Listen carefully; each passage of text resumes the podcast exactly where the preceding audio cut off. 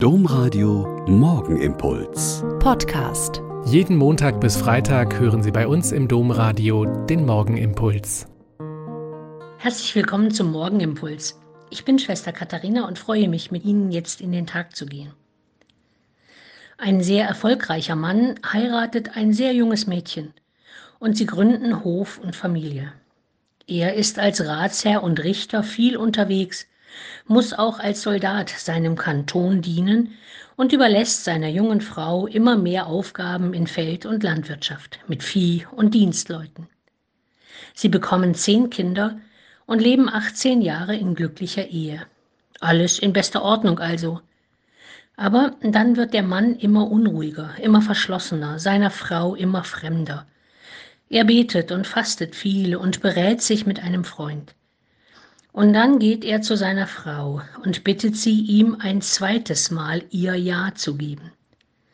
Beim ersten Mal bei ihrer Hochzeit und nun ein zweites Mal, um von ihr wegzugehen und Gott zu dienen. Und nach langen Wochen gibt seine Frau Dorothea ihm, dem geliebten Nikolaus von der Flühe, ihr großes Ja zu seinem neuen Weg. Durch ihren Verzicht und ihr jetzt wirklich schwierigeres Leben wird sein neues Leben möglich.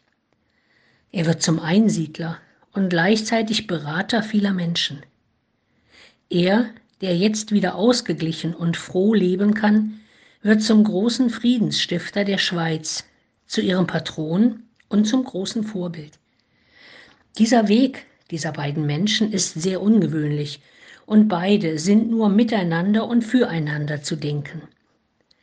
In einer Bronzeplastik werden beide, Nikolaus und Dorothea, gezeigt, wie sie das Radbild halten und darin verbunden sind. In diesem Radbild weisen Strahlen den Weg in die Mitte und damit auf den Grund aller Dinge.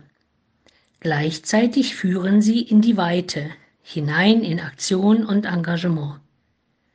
Klaus hat die beiden Dimensionen dieses Bildes geliebt und seine Frau Dorothea auf ganz andere Weise ebenso. Der Morgenimpuls mit Schwester Katharina, Franziskanerin aus Olpe, jeden Montag bis Freitag um kurz nach sechs im Domradio. Weitere Infos auch zu anderen Podcasts auf domradio.de.